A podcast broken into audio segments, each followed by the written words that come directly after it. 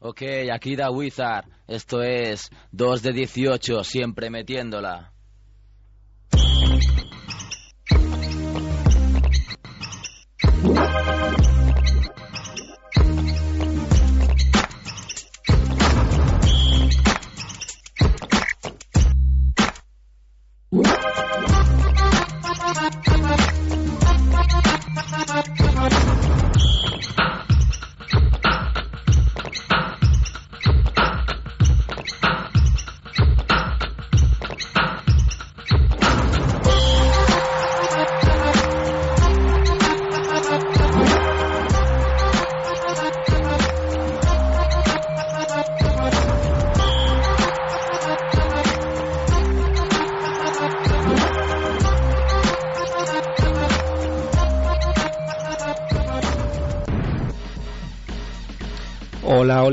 Cuarto programa de la segunda temporada de 2 de 18, ya sabéis, Scanner FM, estamos en Radio Ciudad Bella y Iván Ramla está en los mandos y aquí en el estudio el señor Kevin Custelló. Hola, ¿qué tal?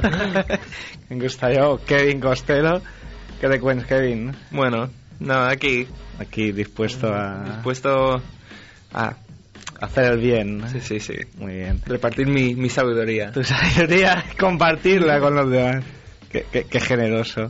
En Madrid sabéis que está Andrew Fernández, Andrés Fernández de mibasket.com, que hoy no ha tenido el mejor día de su vida, luego no- nos contará, tenía algún percance, pero nos traerá como cada semana la hora de las tortas, con nueva sintonía eh, que ha estado preparando. A ver, a ver. Y nada, yo soy Sergio Calvo de Ultimate, UltimateNBA.com, tú ya sabes. Para empezar, la semana pasada, si la semana pasada tuvimos el inmenso placer de hablar con, con Anthony Daimiel, ¿eh? un hombre, un tipo con un baga- bagaje tremendo en, en el mundo de- del baloncesto, pues hoy vamos a hablar con alguien que comienza un poco en el, en el periodismo, pero que también lleva muchos años en el mundo del básquet. Estoy hablando de Antonio Gil Aka Sosé. Hola Antonio, Muy buenas. ¿qué tal? Bien, no- nunca me habían presentado así en la vida, ¿eh? Bueno, ¿te ha gustado o no? Sí, a ver, le, le voy a ir cogiendo el gustillo, ¿no? A ver, va- va- vamos a ver. No, no, es que claro, está ahí, es lo que pasa siempre cuando hacer la- las cosas ahí de, de prisa y corriendo. Vamos a ver, Antonio, ¿cómo te definimos? No, no, no, no, que sí, sí, todo, todo bien, lo que pasa es que, joder, el, el ir detrás de, de Daimiel, ¿no? Y, re- y recibir esa presentación es como, hostia, tío, si, si estamos en el mismo gremio, ¿no? Piensa, piensa que podría ser su sustituto, ¿eh? Eh, Podría- bueno, te- podrías postularte al cargo. Te mando un par de currículums luego. a mí. Y a ver, si tienes, ma- a ver si tienes mano por ahí y los puedes ir colando. Lo que, pasa, lo que pasa es que, claro, es un poco lo que le pasó a Codro cuando vino aquí a, a sustituir a Romario, ¿eh? Ya, así que Lo, luego... lo tiene complicado el, el que le toque la papeleta. Ya, pero tú sabes que, que el Padawan siempre acaba superando al El maestro. pada- Joven Padawan. Bueno, a ver, ¿cómo, cómo te definimos? Eh, Hemos ya- visto Llamémoslo X, ¿no? street bowler, periodista, Pluriempleado. pluriempleado. Vamos, vamos- vamos a empezar por tu faceta de, de street bowler. Bueno, pues mi, mi faceta de streetballer es, es sencilla, ¿no? En este, Eh, entonces te tengo que llamar Sosé, sí, sí. que es sí, tu alias de, en el mundillo. Sí, diga- digamos que sí, claro. Pero, pero bueno, pues nada, eso, la faceta de, de streetballer es, es sencilla y, y rápida, ¿no? Es un balón, una canasta y, y, muchas horas, y muchas horas sobre todo. sobre todo. Y creo que hace poco cumpliste el, el sueño de cualquier street bowler que fue visitar el, el Racker Park. Sí, sí, sí, estuve, estuve de vacaciones en, en Nueva York, ¿no? Y, y bueno, pues previas indicaciones para no perdernos por esos barrios de Dios, pues pues sí, tuvimos, tuvimos la suerte de, o tuve la suerte de, de, de llegar a- al Racker de, y de ver un partidazo además. ¿Y cómo, cómo, cómo eran las indicaciones para llegar? Dice, no, no te equivoques, de- por aquí sobre todo no gires, por aquí... Claro, yo, yo tenía, yo tenía la- las historias de otra gente que había ido, de pues salimos en el metro, nos mandaron para un lado, resulta que nos estábamos acercando a un río, no- y yo decía, joder, o sea, cualquiera se mete por ahí, ¿no? Pues, así que yo dije, va, voy a hablar directamente con, con alguien que esté ahí bien puesto en el tema, ¿no? Entonces hablé con Bobito García y me dijo, mira, Antonio, ¿tú dónde tienes el hotel? Pues lo tengo aquí. Pues coges el metro, la línea B, hasta la parada 155 sales y ahí está el parque, y efectivamente. O sea, que, que al final no fue todo tan complicado como todas las historias que me habían contado, ¿no? Porque claro, el, para que él no sepa, el Park Dracker está situado en medio mismo de Harlem. Sí, está, está situado en Harlem, está situado en una zona donde empieza el Harlem, Harlem, ¿no? Por decirlo así. De, de todos modos, creo que en los últimos años eh, el- la parte chunga de Harlem es la, la puertorriqueña, ¿no? Sí, el, el, el Spanish Harlem este, ¿no? Que llaman. Harlem, que, que cuidadito, ¿eh? O sea, Sí. alguna historia que nos han contado de algún playground de por aquí, vamos, es... Que mejor ir con chanclas, ¿no? En esa zona. bueno, entonces, bueno, entonces has sacado ya un tema que queríamos tratar también, lo has sacado con mucha elegancia, como si nada, ¿eh? Como que, no, llame a Bobito García, que... No, ya, ¿Cómo- pero cómo- porque- ¿Cómo es que, cómo es que conoces a Bobito García? Pues, eh, bueno, la, hist- la historia de conocer a Bobito García es un poco friki. Eh, O sea, soy- o sea, una, una historia 2 de 18 total, Sí, sí. entonces. Sí, sí, sí, no, yo, yo soy un, un friki total y absoluto como cualquiera que se precie en esta vida, ¿no? Todos tenemos nuestro nuestro lado friki, nuestro lado oscuro. Y el que esté libre de friquismo, que tiene la, la primera Eso piedra. es, eso es.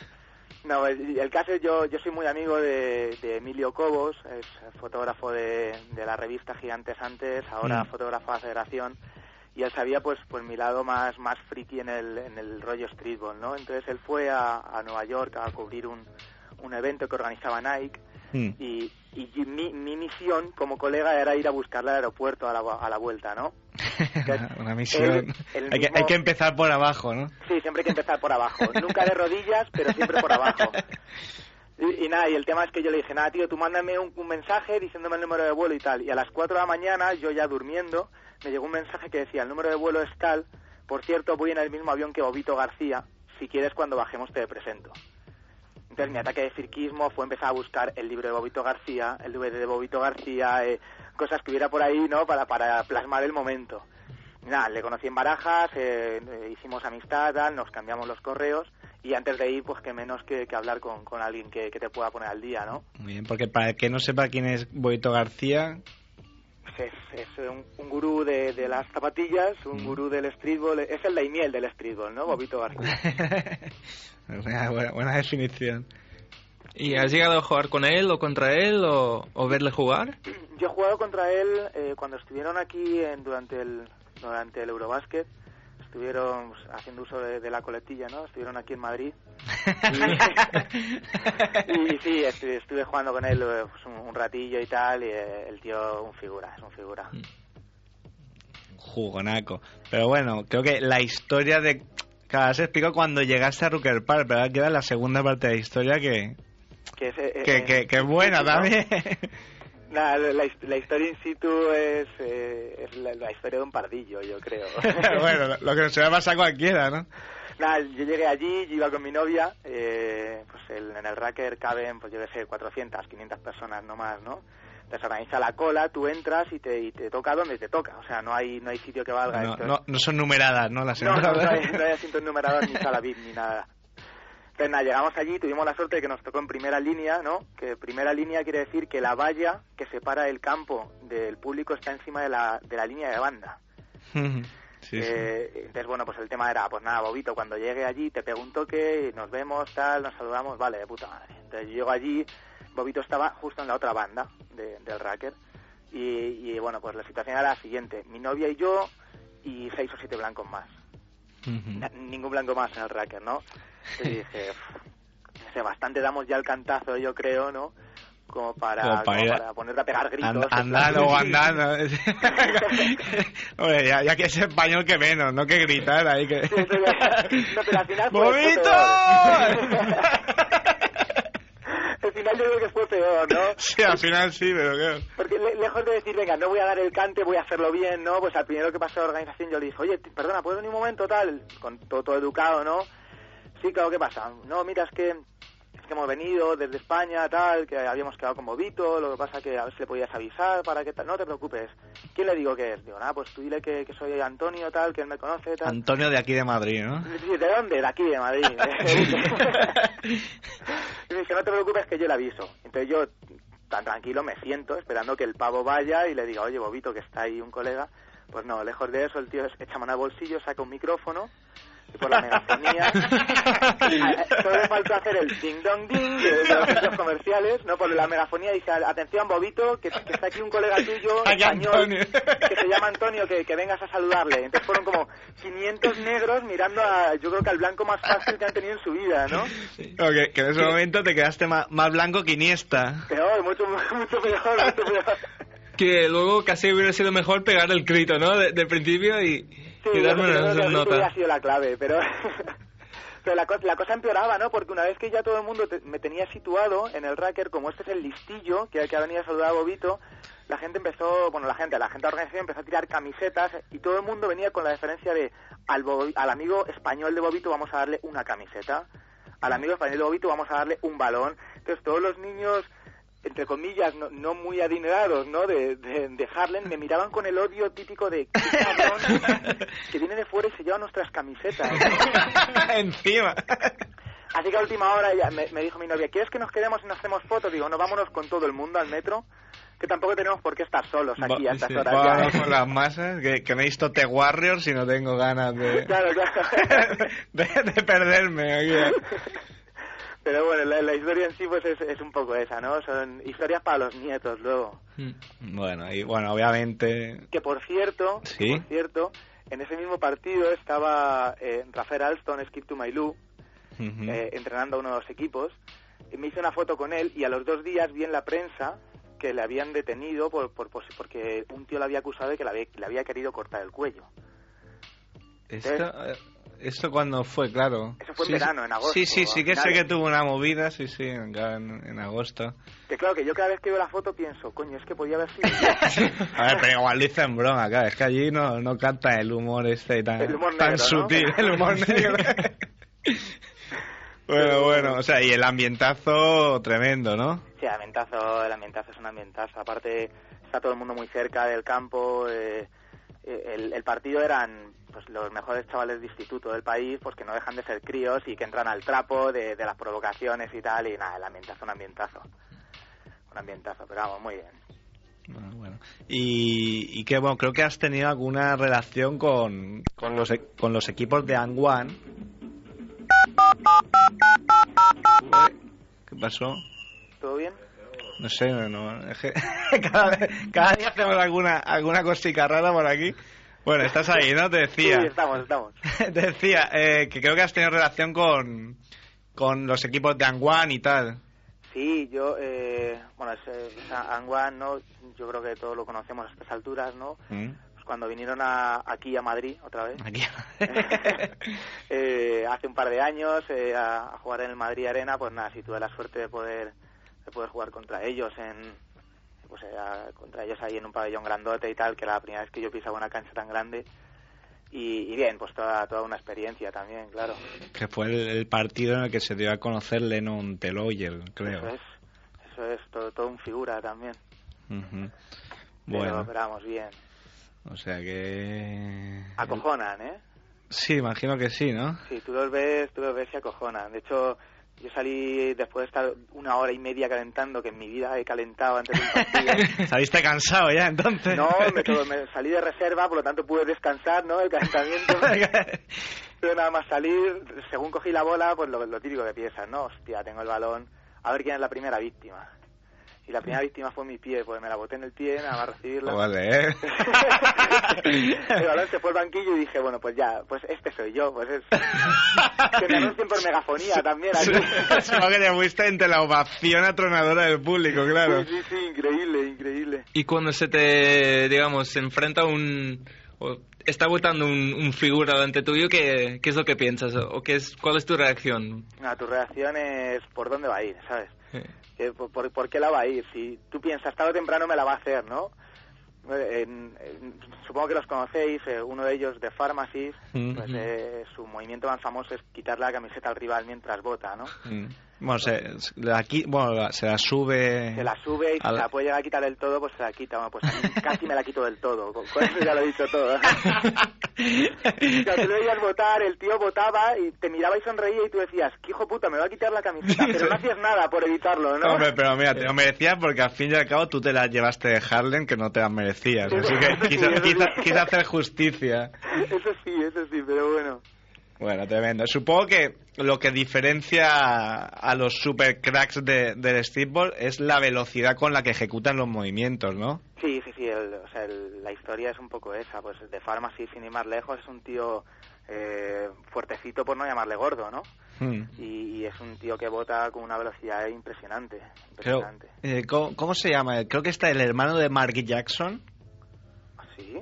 Me suena que, que había uno que era hermano de Mark Escalade, Jackson. El... Escalade.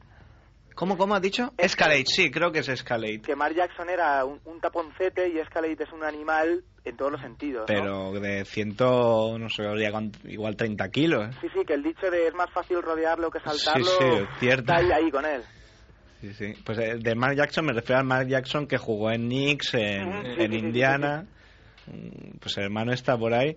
Y creo que creo que hay algún algún conocido más que me has comentado de, de la de España jugando en España en Lev Sí, está, está Darren Phillip. que me comentabas que muy poca gente lo sabe esto. Sí, yo, bueno, yo tengo conocidos en la federación y, y hablando un día del tema, yo pues lo decía, o sea, al propio Emilio, ¿no? Le decía, Emilio, tú coméntalo, que el Darren Phillips, que por lo visto pues es famosillo. en Que este año está en En CAI, en. CAI.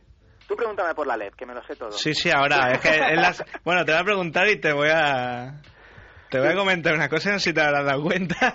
¿El qué? No has puesto el resultado del CAI. No fastidies. Bueno, pero esto, ¿qué, tienes que, qué tienes que decir a eso? esto tampoco lo escucha Paco Torres. Ah, no, perdona, perdona, sí que lo has puesto. Es que lo has puesto, claro. Es que está. perdóname. Porque lo has puesto. Pero- Claro, todos ocupan dos colu- una columna y el CAI ocupa dos. Ahí la has dado. Ah, Ahí la has dado. anda, yo que quería aquí He visto- vacilarte he un poco. mi puesto de becario, ¿eh? se, se me ha girado la tortilla, te quería. estaba, estaba ya mirando en internet dónde comprar rodilleras nuevas para arreglar todo esto y que no me bueno, bueno, que está. Es muy jerárquico, ¿eh? Gigantes. Bueno, no, sé, no sé si hemos dicho que, que escribes en gigantes. Ujú. Bueno, Eh. es que, eh, me, me peleo por ahora, ¿no? Un Bueno, ahí, ahí estás con tu fotico, Antonio Gil. Que te tengo que decir que yo, pues la foto. Es que, claro, está un poco pensada. Digo, este está gordete. Esto- Pero luego viendo las fotos de tu MySpace, Ujú. que es myspace.com barra sose31, Sí, pues eh, un tío esbelto y tal, pero aquí en la foto no, no te hace. La foto no hace justicia, No ¿no? te hace justicia. La- esa, esa mierda de foto pequeñita la tuvimos que repetir como 13 veces antes de que saliera bien. Que hiciste como él, que cerraba los ojos. Peor, sí, sí, yo era una entre Earl y, y Chandler, el, de- el de Friends, que cuando va a las fotos de la boda siempre sale con una sonrisa estúpida, pues era yo igual. que tengo que Emilio Cobo gastó carretes, ¿no? Aunque, aunque ya no se usen carretes. Fundió las bombillas rojas esas de revelar y todo ya. Bueno, a ver, que, que nos hemos perdido. ¿De de qué hablamos? De, de gigantes. Estás en Sí. gigantes y, y bueno, pues eh, como siempre gigantes, pues unos se dedican a CB, otros NBA. Y luego pues ya quedan un poco secciones para demostrar la valía, ¿no? Eh, Ajá. A, a Decole Boro, a Decole, a Decole Plata, eh, Bronce, ¿no? Eva, Bronce, Femenino, y femenino. Y bueno, pero hoy por ejemplo hemos visto que has metido ahí tu, tu historieta, ¿eh? De, a ver que me encuentre. De Rubén Alcaraz Flippy. Filippi, perdón. yo aprovecho y, y- y engaño a veces a gigantes, ¿eh? Yo, la historia, la historia es la siguiente. eh, Gigantes, bueno, pues la, la conocéis, una revista pues, que en la que está todo bastante estructurado, ¿no? ACB, NBA, las ligas, eh, las categorías inferiores, tal. Y lo que es el, el streetball, pues fuera de verano tampoco casa mucho, ¿no? Pues yo cada vez que puedo, pues aprovecho. Esta semana cayó eh, Filippi, la semana pasada cayó Kadur Ciani y en verano Homicide Williams, ¿no? Entonces con la excusa de quién es este tío negro, pues tú dices, no, es un tío que va a entrar en la NBA y te dicen, vale, ponlo. Y- Eso está ahí, está ya to- todos los ojeadores detrás de...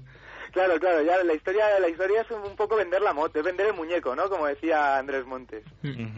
Bueno, y de la, y de Alep, ¿qué nos dice? Ya que te has especializado en... Buena liga, ¿no? La que- hombre, di- dicen que es muy superior a muchas otras primeras divisiones de, de otros sitios de Europa. Sí, a, a ver, yo no os voy a engañar. Yo antes de entrar en Gigantes siempre hablaba con Fernando Martín, que es quien llevaba la, la sección. Le decía, tío, cuando leo tu sección, ¿me vendes una moto de que la lees en la liga? Y ahora la moto la vendo yo, ¿no? La... Que- que... ya se lo decía, digo, tío, esta vez he cogido tu moto, te la he pedido prestada y la estoy vendiendo ahí. Te la he comprado al final y ahora la- no sé a quién vendérsela. No sé qué hacer muy bien con ella. Si yo siempre ido en coche, ¿no? Pero, hombre, pero sí que es verdad que se ve buen baloncesto y, Sí, no y, sé. y sobre todo parece que hay mucha hambre, ¿no? Muchos jugadores con mucha hambre. Sí, es un poco un poco el tema es ese, ¿no? Es la de la de americanos sobre todo que, que vienen a buscar un, un huequecillo en Europa y entran por ahí. Es- yo mal comparado, quizás, ¿no? Pero yo lo veo un poco como la segunda división de fútbol. Es como, Mm. pues, eh, a quizá un Ronaldinho no va por un balón que pasa a dos metros de él, pero cualquiera de segunda división sí que corre. Entonces, no sé, aquí la entrega y las ganas, pues es, es distinta, tal vez, ¿no? Que yo me acuerdo leer y hablar con algún periodista americano diciendo que la LEB les sorprendió por lo fuerte que era y que muchos equipos de LEB incluso eran más fuertes que grandes equipos universitarios, por ejemplo, de, de Estados Unidos. Sí, no sé, si el tema el tema es un poco pues que, que a partir de Alep es donde pues te puedes dar a conocer o donde puedes llegar a, a ACB y luego tener algunos minutos. También es cierto que jugadores que en LEP son cohetes, eh, en ACB no triunfan y, y- y bajan y vuelven a ser cohetes, ¿sabes? Bueno, No pero sé. quizá ya hay que buscar pues más temas de rol, ¿no? Y de sentirse lo importante que se sienta un jugador. Sí, es, es un poco, bueno, pues lo que hemos hablado otras veces, ¿no? Eh, pues Darren Phillips, que hablábamos antes de él, en ACB tampoco gozaba de muchos minutos y, y en LEP es un superclase. Ujú. Entonces, Bueno, esta semana 24 de valoración. Sí, sí, es, eh, no sé, tiene, tiene muy buenos números, pero pues también es un poco el sentirte querido en un equipo, a lo mejor en, en ACB eras el octavo jugador y aquí eres el segundo. Ay, Era, Darren Phillips hacía honor al, al nombre este de agita toallas, ¿eh? Porque para siempre ahí es una figura que aquí en ACB no se ha visto mucho, pero él la, la trajo. Era un poco, era un poco Milicic en, en Detroit. Que Milicic ni, eso. ¿El qué, el qué? Que Milicic ni eso, que está el hombre ahí el último en el banquillo y, y Ya, mira, se alegraba casi. lo decía cuando retransmitieron el, el Memphis eh, Mm. eh, Unicaja, creo que era. Decía, mira, Milicic, que, que en Detroit siempre estaba ahí al lado del utillero, ¿no? Y Con el Gatorade, ahora se- se pone al lado sí, de los sí, sí, lo, ayudantes. lo recuerdo que lo dijo. El primero, ahora se pone ahí el primero. ¿eh? A ver si, si por casualidad te ven. Y, y para ti, un candidato, dig- digamos, muy, muy pronto, pero para subir a ACB, ¿cuál, ¿qué equipo sería? Hombre, ta- tal y como están las cosas ahora mismo, yo veo al Rosalía. Lo que pasa que, que, que lo veo como que, que tarde o temprano tienen que empezar a desinflarse, porque si no se va a salir del mapa, ¿no? Pero ahora mismo por, por, el- por el básquet que está haciendo y por cómo lo está haciendo, me parece el mayor candidato. Lo que pasa que también es un poco eso, la liga es más larga, ¿no? Entonces, a mí me gustaría que subiera al CAI, que es un histórico, y que bueno, que estuviera en ACB, pues sería, sería un puntazo, ¿no? Sí. Desde luego yo, yo también yo también quiero por, por amigos que tengo que, que los pobres es que es un, un sufrimiento brutal Se ¿eh? desesperan, ¿no? cada año sobre todo la leves cada vez decía esto del Rosalia que se desinflará es como todos los deportes pero especialmente la leves como cómo acaba sino como empieza porque Ciudad Huelva el año pasado y y no sé hace cuántos años cuántos años hace que el, el que ha ganado la liga no ha subido Sí, sí, sí, no, es eso es también un poco, pues, eh, cuando cuando entran en los playoffs por el ascenso es otra historia. O sea, el resto ya no vale de mucho y es un poco Hamilton, ¿no? Que tiras ahí en la última carrera el, el mundial después de haber hecho un mundial más o menos decente, ¿no? Pero- Es, es- pero es- es un poco como cuando juegan la Copa en fútbol de- en los Emiratos Árabes que empiezan a fichar a gente para la final. que si ficha Stoico, que si ficha Romario, que sí. Pues el Leve es un poco así, de repente cuando antes de que se cierre el plazo empiezan a fichar a gente como locos. Empiezan a caer por Y, ahí y dices, fichajes "Ostras, sorpresa, ¿no? pues, pues esta plantilla no se parece en nada a Pero la que inició. también te quería preguntar, ¿no es cierto que ahora han, han reservado una plaza de el ganador de la liga regular que puede subir automáticamente? Sí, el, el que gana la, la liga regular sube directamente. Vale, vale. Entonces eso también quieras que no es un poco... Ah, yo pensaba que no habían Y, y- todavía. y esto es nuevo de este año, ¿no? Sí, Sí, vale. De- vale. deja de hacerme preguntas a pillar, ¿eh? A no, tú si hubieras fallado, editamos y esto va para atrás. No, no, es que no, a estaba, no estaba seguro, por eso te lo preguntaba, ¿no? No es una prueba ni mucho menos. No puedo consultar todo eso, ¿eh? Bueno, pues a ver, eh, ya no te vas a hacer más preguntas de Lev. Una curiosidad que tenía aquí. el Sosé del 31 del MySpace tuyo, que hemos dicho que era myspace.com Sosé31, no sea por Reggie Miller. No, no, no. no Ay, qué pena. 31 es una historia más larga, ¿no, hombre? Ah, bueno, bueno. ¿Quién fuera Reggie Miller? Pues para no, no me digas ahora qué es lo que te mido, cosas así, ¿eh? vaciladas de estas. Lee? ¿eh? Nada, nada. Si no has oído, mejor. Da igual, luego te voy a oír en streaming, ¿eh? bueno, no decía que no, que pensaba, digo, ah, igual se tira a vacilar. ah, 31. pe- ¿Qui- ¿Quieres una rima fácil o no? no, no, no. No, no, es, eh, es una historia más, larga, ¿no? Si al fin y al cabo luego los números también son, son una tontería. ¿Por qué llevas el 18? Pues no lo sé. De hecho, siempre hay algún jugador que estás viendo una noche un partido y le ves con el 31 y dices, joder, qué rabia, ¿no? Que este tío que es tan malo o que, o que no me cae nada bien lleva el mismo número que yo. Entonces decides cambiarte el número y traes locos a todo el mundo, pero, pero no, lo de los números pues es algo que está ahí y ya está, ¿no? Tampoco, tampoco hay que darle más vueltas. Bueno, pues nada, pues Antonio, encantado de haber hablado contigo. Igualmente. Eh, otro día ya te llamaremos, ¿eh? Con más preguntas de LED. Eh, Tú tengo todo el año para estudiar. Que podemos hacer algún temporada, examen. ¿no? ¿Cómo, cómo? Que tú piensas que yo estoy en pretemporada ahora, que no estoy del todo rodado, pero que, que a mitad de temporada ya soy un cohete, que me lo voy a saber todo. no Hombre, pero aquí escribes con una, con una autoridad eh, que na- nadie te puede discutir, ¿eh? Ya, pero eso es todo fachada, ¿no? no le des más vueltas. La verdad es que mal mago, ¿eh? Si explicas el truco. Sí, bueno. Bueno, ¿Sí? no, no, el truco sabes que nunca se explica. Claro, estás equivocado porque te piensas que no se escuchan cuatro y tenemos aquí una, unas audiencias que, Sí, ¿verdad? que ríete tú de los partidos de ACB de la 2, ¿eh? ¿Cuál? Los que solo ponen el Madrid, dices. Qué malo eres. te tienes malísimo, ¿eh? ¿no? Bueno, Antonio, Que un placer. que como hemos visto que eres malo, te llamaremos más días, ¿eh? Vale, de, de reservarme un cachito para, para la hora de las tortas también. Ah, vale, vale. Pues otro, otro día te llamamos para las tortas también. Eh, no te vayas sin presentar el tema que has elegido. Ah, vale, es verdad, es verdad, es De cierto. L Flaco, Y el, pues el tema es eh, rap de Rubik, ¿no?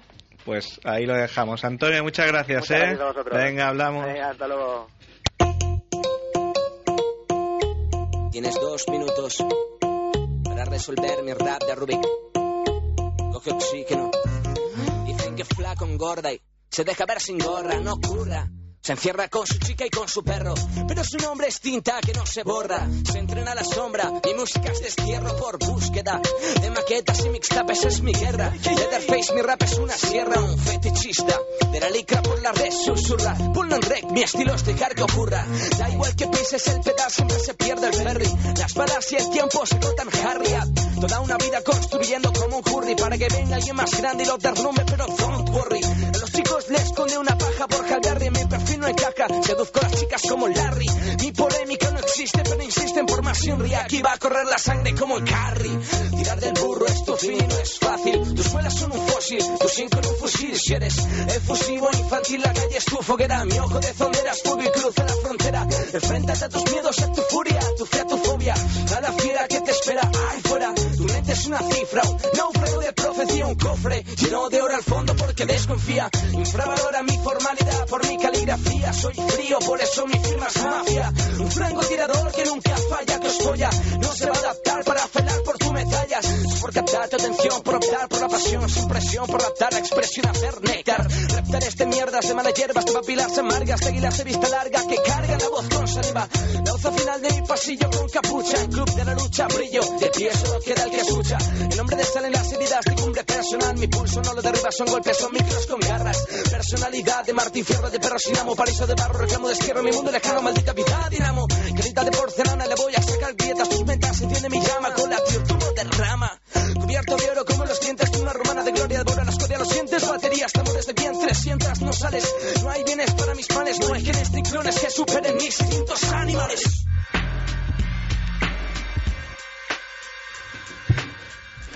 Pues ahí estaba L Flaco. Hemos hablado con Antonio Gil y ahora vamos a ir con Pastron, Pastron 7. Hola, ¿Cómo estás? bien aquí, medio. Bueno, me, me haces sentir culpable si me dices eso. No, pero así hago actividades, alguna más, ¿no? claro. Vamos a repasar algunas de, de las que haces, por si alguien no te conoce todavía. Colaborador habitual de Hip Hop Nation. Impartes una asignatura de hip hop en la Universidad Complutense de Madrid, que no os apuntéis porque me han dicho que es un hueso, que no aprueba, ni el empollón de la clase. Nada, nada, mentira. ¿Eso cómo va? Si por ejemplo entra uno haciendo popping, ¿le sube nota o...? No, porque de lo que se trata es de no enseñar nada que se, que se tenga que aprender en la calle, solamente les cuento la historia. Si alguno luego se anima a aprender a hacer alguna disciplina, pues nada, que se baje a la calle y que practique. O sea que es historia del hip hop. Sí. Muy bien. Y también un gran amante del baloncesto. ¿vale? Que nosotros el baloncesto siempre tenemos como nexo, nexo de, de unión. Mm. Pues bueno, hoy no te, hoy no te hemos metido heavy metal de fondo para no hacerte luz de gas. Vale. Es como el primer día. el primer día era como la novatada. ¿eh? No, está bien, está bien, para hacer la prueba, ¿no? Sí. Y nos hablaste de graffiti. Entonces hoy te quería que nos instruyeras un poco sobre break, porque nos dijiste que, que aquí en España lo que primero llegó fue el breakdance. Sí, la verdad es que en aquella época yo me enteré de que eso existía en septiembre del 83 gracias a un colega del barrio que bueno, que vino haciendo unos movimientos con las manos. Y en principio no le hicimos mucho caso o incluso dije, esta gilipollas que hace, ¿no? no bueno nos sorprendió no era era eran movimientos de popping pero vimos que a una de las chicas que estaba en esa casa le impresionó bastante y pensamos Vale. joder pues habrá que hacer esto no Que al fin y al cabo es por lo que se hace todo, ¿no? Exacto. Todos los, los grandes grupos de rock y, y de música de la historia se han creado por eso, para, Para ligar. para ligar, ni más ni menos. Y nada, pues nos empezó a enseñar aquello y bueno, resulta que mm, casi un año más tarde se puso de moda y, y nada, pues empezó a salir en el 1, 2, 3, en publicidad, en, en Daba Daba Da, en programas infantiles, incluso un programa de música, el Tocata, ¿Mm? creó un concurso de break que estuvo durando como casi dos años en antena, o sea que era como la fiebre del break. Lo que pasa es que no, no conocíamos el graffiti y el rap porque no, no nos había llegado. Sí, se podía ver en películas como telón de fondo, pero no nos planteábamos que, que se pudiera ser grafitero. Y, y el, y el rap, pues ni sabíamos que se llamaba rap. Yo tengo cintas de la época y, las tengo tituladas música de break. música de break. Y es rap. Bueno, y, y por ejemplo, este este que dijiste que es el que os introdujo, ¿cómo, Sí. ¿De ¿cómo, cómo lo conoció? Pues este era un negro de que sus hermanas trabajaban en la base de Torrejón, en Madrid. Re- Realmente yo creo que la base de Torrejón fue lo que eh, Madrid y la derrota y alguna más, Fue la cuna, ¿no? Del... pues sí fue lo que lo que hizo que esto desembarcara aquí. Aparte luego ya las películas, ¿no? Que lo, que lo trajeron a nivel más comercial, Beat Street, Breakdance, Electric Boogaloo. Ujú. Pero así a nivel underground fue gente que tuviera contacto con la base. Y el, el popping que, hemos- nombrado, para el que no sepa qué es, ¿cómo, cómo lo definiría? Bueno, ahora mismo el break tiene un montón de, de estilos y de subdivisiones, ¿no? Pero nosotros antes solo teníamos dos, popping y suelo. El popping era bailar de pie sin tirarse al suelo a dar vueltas y el suelo pues pues eso, dar vueltas. Lo que pasa es que hoy en día ya hemos descubierto que hay más cosas, ¿no? Que si el popping, que si el locking, que si el up rock, que si el down rock, que si los power moves, que si los freeze y un montón de nombres en inglés que yo ya a veces hasta me pierdo. Porque antes te ponías a dar vueltas con la cabeza y eran vueltas con la cabeza, ahora que decir head Hitting, joder. y eso. Y vuel- vueltas con la mano, pues era vueltas con la mano, ahora se llama hang glide. Y ya está, pero bueno. O sea, y esto, bueno, creo que, que nació en, en el Bronx, si no me equivoco. Ajá. Y, por ejemplo, en, en alguna Hip Hop Nation que he visto que, por ejemplo, ha venido Crazy Legs, que era un- es uno de los de los precursores. Sí. Y claro, viene el hombre con unas rodilleras que ni Pate Win en su época. Y dices, hostia, a cierta edad debe ser muy, muy complicado hacer estos movimientos. Tienes que estar muy en forma, ¿no? Bueno, Crazy Legs, en cuenta que, que incluso es hasta mayor que yo, si es que eso es posible. Si cabe. Entonces, el toca a los 40, entonces, claro, las articulaciones supongo que, que, que sufren. De todas maneras, yo he hablado con gente de, como él y como Kina Rock y gente que, que estaba en la época. No todos están de acuerdo con lo de que surge en el Bronx. Otros dicen que fue en Brooklyn, otros en Queens, pero en lo que sí coinciden todos es que viene de la salsa, de los ritmos latinos Los puertorriqueños y que tal. estaban ahí al principio, sí, una fusión entre luego cosas que inventó James Brown y influencia de, de las películas y series de robots de ciencia ficción de los años 50, eh, no sé, incluso el capoeira, no hay un montón de, de mezcla ahí, pero es- el origen creo que está en la salsa, ¿no? Y, y para hacer ciertos movimientos se necesita una superficie especial, ¿no? No se Bueno, puede hacer en cualquier sitio eh, ciertas cosas. Esto ha cambiado un poquillo porque en mi época lo que buscábamos era un suelo que resbalase. Y que hubiera chicas por ahí, ¿no? Si Sí, podía claro, ser. eso siempre. Como era la novedad sí había más que ahora. Pero pero hoy en día incluso que resbale les llega a molestar un poco porque los movimientos ya no ya, ya casi es gimnasia deportiva en ocasiones o sea que necesita una superficie que agarre a veces ha cambiado bastante ¿eh? el break era pues antes tenía una serie de movimientos muy limitados ahora tiene muchísimos más y, y bueno, los chavales incluso hacen cosas como calentar antes de bailar, cosa que a nosotros ni se nos pasaba por la cabeza. Sí, yo estoy en el Hypnotic y, y lo- impresionaba, ¿eh? La, la elasticidad está ahí calentando súper serios. Sí, claro. Cosa que teníamos que haber hecho nosotros, pero Claro, eso se, se ha dicho siempre, ¿verdad? no sabíamos. Bueno, bueno. Entonces, ¿tú cómo, cómo, cómo ves eh, el futuro del break? Hombre, no sé, eh, está claro que ha cambiado muchísimo. O sea, antes era, estaba muy a nivel mediático, ¿Mm? lo conocía todo el mundo. De hecho, si tú hablas con alguien que tenga más de 30 años y le Mm. preguntas por el breakdance, te dirá eso de, ah, sí, eso que se hacía en los 80. Nadie sabe que se sigue haciendo. Entonces, ahora mismo hay muchísimo más nivel que antes, pero hay muchísima menos gente que lo practica. O sea, la gente que no está metida en la movida no ha visto break desde hace 20 años. Pero, pero ya te digo, antes lo hacía todo el mundo. Y bueno, pues fue una moda que llegó y se fue tal y como, tal y como vino, igual de rápido, duró dos años, del 84 al 86 aproximadamente. Hablas, hablas ahí como con, con tristeza, ¿eh? No, no sé, O, supongo o que... por resignación, ¿o, o qué? No, es en plan un poco, al final nos hemos quedado los cuatro de siempre, ¿no? sí, ¿no? Es- claro, porque entonces lo, lo que se denomina un old school, ¿no? De vieja escuela, Bueno, que sois un poco... No, que dice eh, que, que- que el leitmotiv podría ser ese, al final nos quedan los cuatro de siempre, ¿no? Se, Bueno, se yo- puede aplicar para muchas historias, ¿eh? Yo lo de, lo de la vieja escuela está bien, pero pero siempre digo lo mismo, que considero que, que el ser de aquella época el ser de la vieja escuela no es un carne para hacer lo que te dé la gana. O sea, no, no puedes vivir de lo que hiciste en los 80, entonces pienso que, que a un tío de la vieja escuela, incluido a mí mismo, me hay que preguntarle, vale, muy bien, o sea, respeto al máximo por lo que hiciste, pero ¿qué coño estás haciendo ahora? ¿Haces algo? ¿Qué aportas? Si no aportas nada no me vale. Entonces yo, yo pues bueno, dentro de lo que cabe, pues intento hacer cosas Está en, eh, dentro de mis limitaciones. O sea, ya no puedo ponerme a dar vueltas con la cabeza, pero intento pintar. la, la ubicuidad y eso todavía no. Claro, claro. bueno, bueno.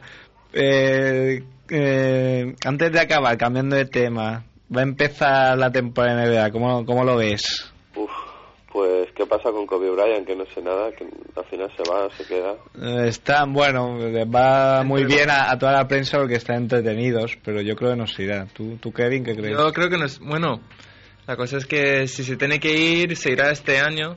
Porque el año que viene creo que puede optar salir de su contrato Es que de dos años y, y se, se iría sin, sin a cambio de nada. ¿Tú de, de qué equipo eres seguidor? Tú solo que de los Lakers tienes pinta. Yo, Sí. bueno, no sé, yo he tenido, tuve una época que, pero muy, muy, muy antigua, que era de los Denver Nuggets. en, era- los 50. No, pri- principios de los Con 80. George Mikan. No. Era de los Denver Nuggets porque era aquel equipo que metía 130 y pico puntos por Sí, partido, ¿no? con Alex Con English y tal. English y tal, y me gustaba ese juego Y la camiseta Luego- era guapa, ¿eh? Luego. Claro. El- el- luego, evidentemente, pues me hice de los Lakers porque, claro, como era rapero y los Celtics eran blancos, pues no me molaba. Claro, como tú eras negro, ¿no? Claro. Claro, muy, muy lógico. y luego ya cuando Dios Jordan aterrizó en la NBA se me olvidó todo lo que había conocido anteriormente y me hice de Jordan, me daba igual en el equipo que estuviera. Sí, sí.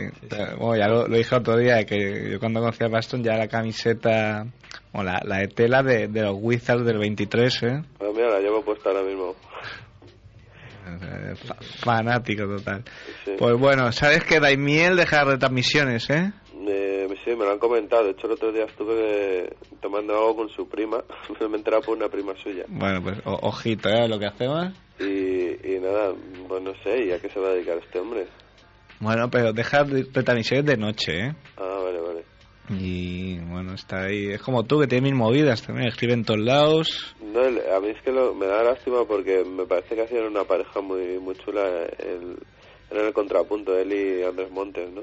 Sí, Eso ya Eh, es- Él era un poco la cordura y Montes era un poco la locura, pero, pero no sé, me pareció una pareja graciosa. Es, es ya como los 80, es irrepetible. Sí, sí. Hay, que, hay que ir asumiéndolo. Pues bueno, Pastron, ¿te podemos llamar otro día o qué? Sí, hombre, cuando queráis. Bueno, No sé si nos vas a decir que tienes sueño y eso, ¿eh? No, nos no, vamos no. a sentir... Me habéis pillado un poco catarrado y he dormido mal, pero vamos, no estaba dormido. bueno, pues nada, muchísimas gracias. Nada, nada, vosotros. Y ya iremos, vamos aprendiendo poco a poco, ¿eh? Vale. Venga, un abrazo. Venga, Merry Christmas. Hasta luego.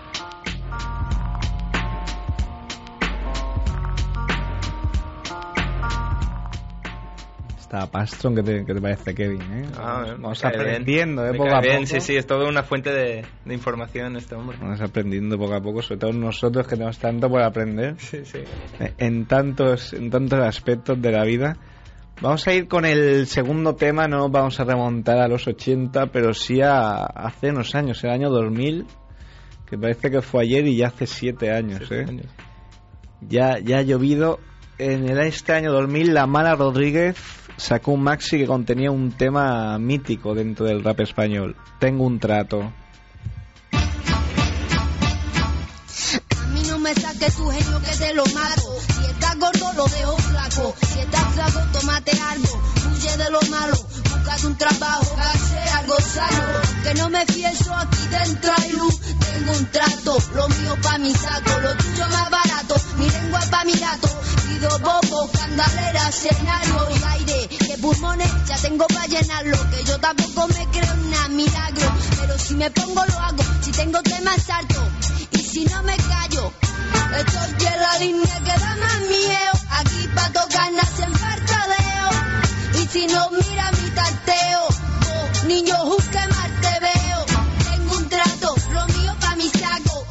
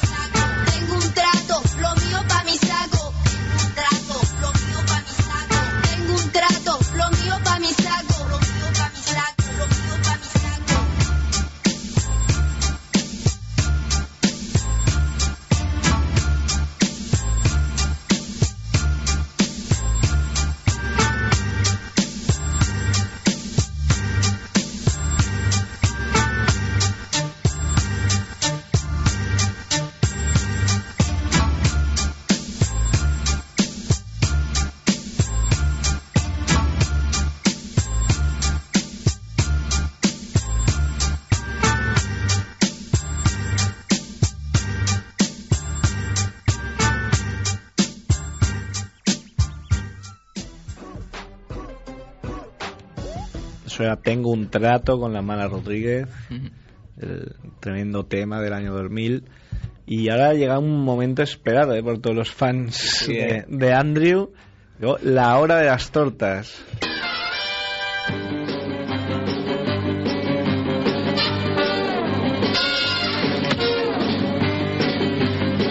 Es la hora de las tortas. Está esa sintonía que te has currado, ¿eh, Andrés? Sí, sí. Me alegro, me alegro.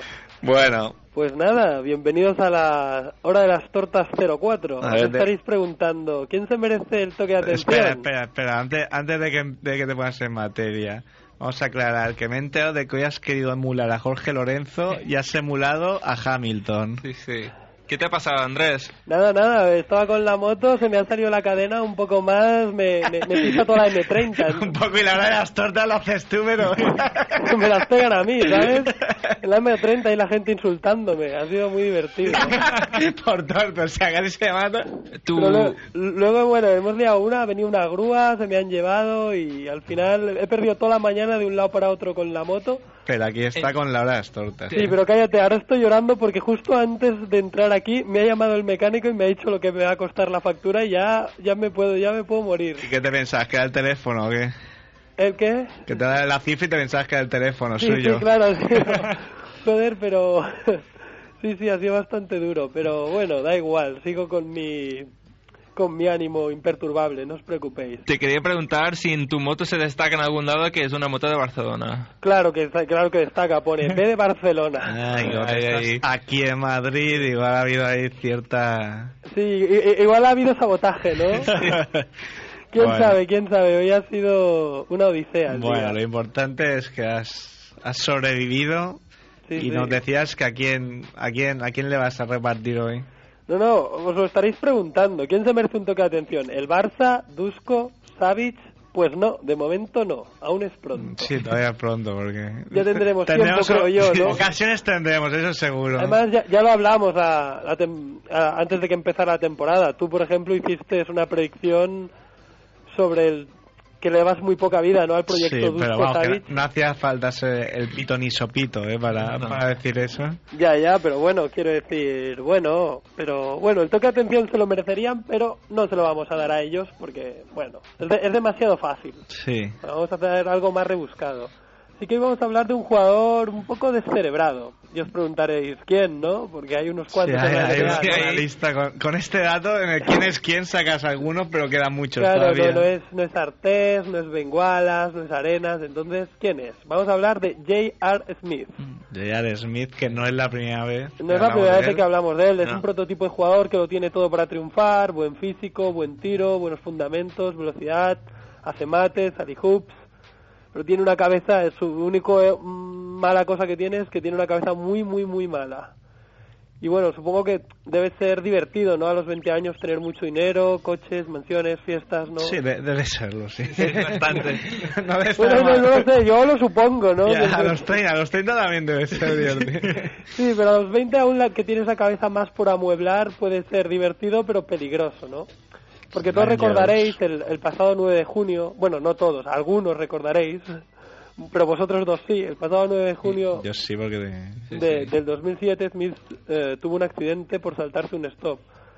Y él y su amigo André, André Bell atravesaron el parabrisas de su coche, porque claro está, ninguno de los dos llevaba cinturón de seguridad, porque total, ¿pa' qué, no? Mm. Y el caso es que J.R. Smith no tuvo eh, lesiones de gravedad, pero en cambio André Bell, de 21 años, después de estar varios días en coma, pues falleció a causa de las graves heridas ¿no? que se produjo. Y bueno, esto habrá sido un golpe muy duro ¿no? y difícil de paliar para, para JR. Mm, pero el caso es que el día 21, o sea, antes de ayer, eh, pues fue suspendido con tres partidos por su, por su equipo, los Denver Nuggets, por una conducta perjudicial hacia su equipo. No sé exactamente qué ha hecho porque lo he mirado y no lo he encontrado, pero bueno, supongo que se habrá peleado. Sí, bueno, se peleó, se peleó. se, se ha peleado en un entrenamiento, ¿no? Mm. No, en un... ente- ah, No sé si es un entrenamiento o en un, un partido. Bueno, un garito, ¿no? Bueno, te, te perdonamos que no, haya, no hayas tenido tiempo porque casi te matas. Claro, pero- claro. O sea, casi, casi yo me creo- sumo a la lista de accidentes de, de, de descerebrados accidentados, Sí. ¿no? Total, que JR... eh, Una, una pregunta, ahora ya saliendo. ¿Por qué, ¿Por qué lo llaman JR? Esto... mm, En, Igual en, se en- llama- en Estados Unidos la gente se llama PJ, PJ, Sí, sí. JR. Es, es una manía. En Estados Unidos tú llegas el primer día y ya te ponen la abreviación. Es, Ya, ya, es pero pone- o incluso- Pero im- imagínate que, que viene un chaval aquí que se llama CJ, ¿vale? Y el tío es junto. Pues nos reiríamos de él. Ya, pero por ejemplo, tú te llamas José Antonio, te vas a Estados Unidos, a los 5 minutos estás, te están llamando JA, GA. Es, es automático. Bueno, pero incluso curioso. AC Green, por ejemplo, su nombre era AC. Sí, a veces ya. sí. El DC también a veces es un nombre ahí que, que lo tiene la gente, pero no. Porque nunca se AC, sabe. ¿no? Sí, sí. Kevin Custa yo.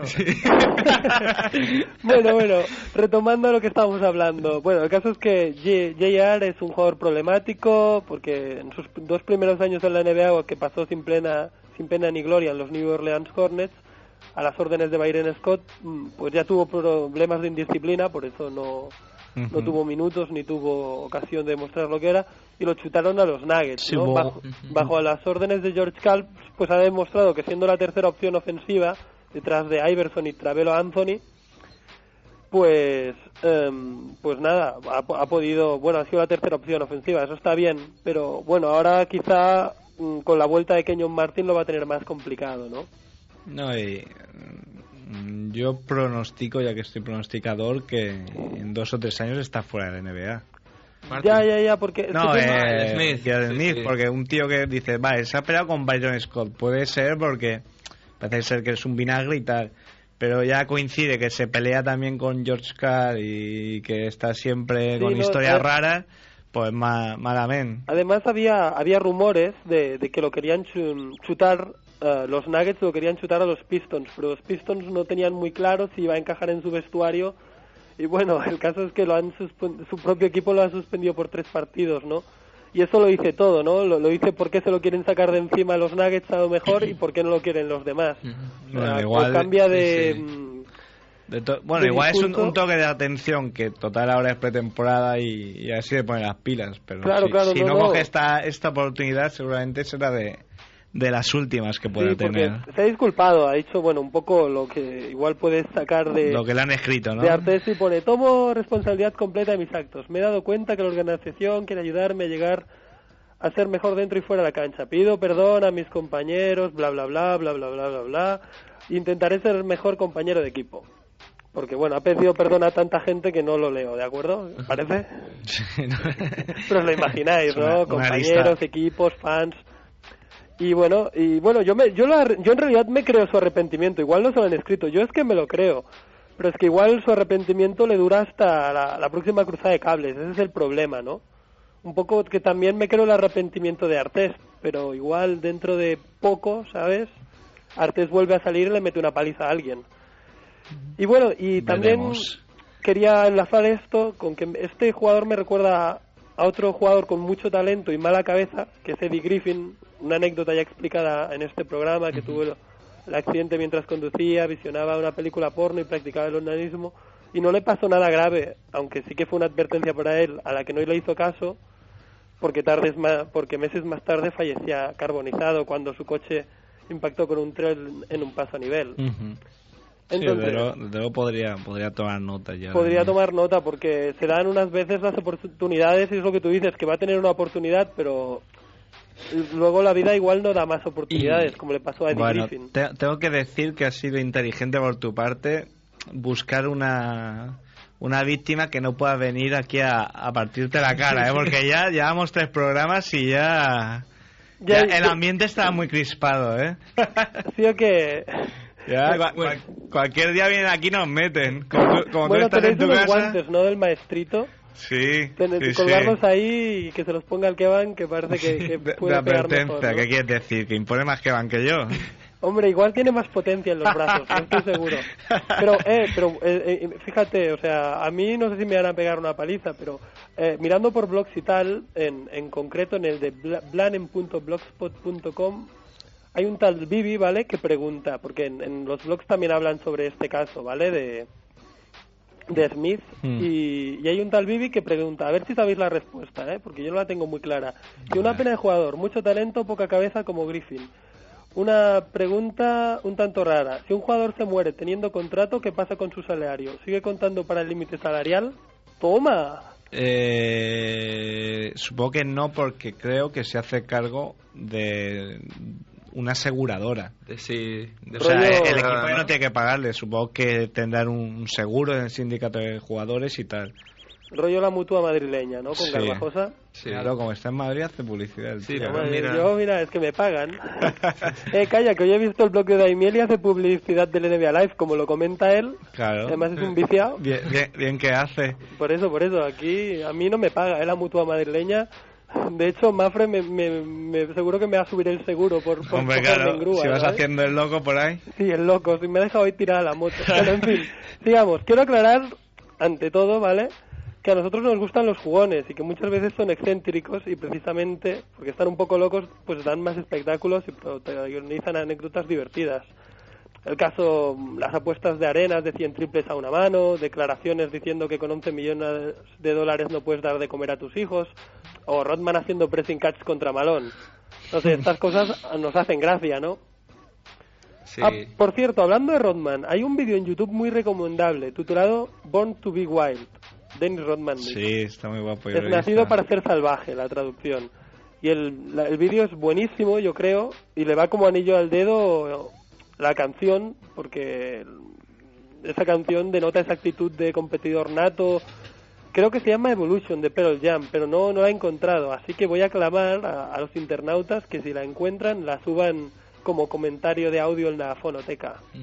¿Qué te parece, eh? Haciendo también publicidad de la fonoteca. ¿Y qué te parece a ti si vamos con el siguiente tema? No, no, Y- me, me ah, queda, no se ha me queda acabado. un Vale, vale. me queda un poquitín. En conclusión, jugadores excéntricos como Arenas están guays para salir de la, de la rutina de los jugadores políticamente correctos como Batier, Ray Allen o Duncan, que son buenos pero no tienen tanta miga, tanto carisma. Y eso sí, se puede tener carisma, ser gracioso, sin pistolas, sin matar a nadie, con lo que desde aquí clamamos precaución, como si de un semáforo ámbar intermitente se tratase. Que Pues toma- diga, pues toma "Cuidadín, nota tú". cuidadín, cuidadín, cuidadín". ¿Qué pasa? Que tomes nota tú, digo. Ah, por eso mismo.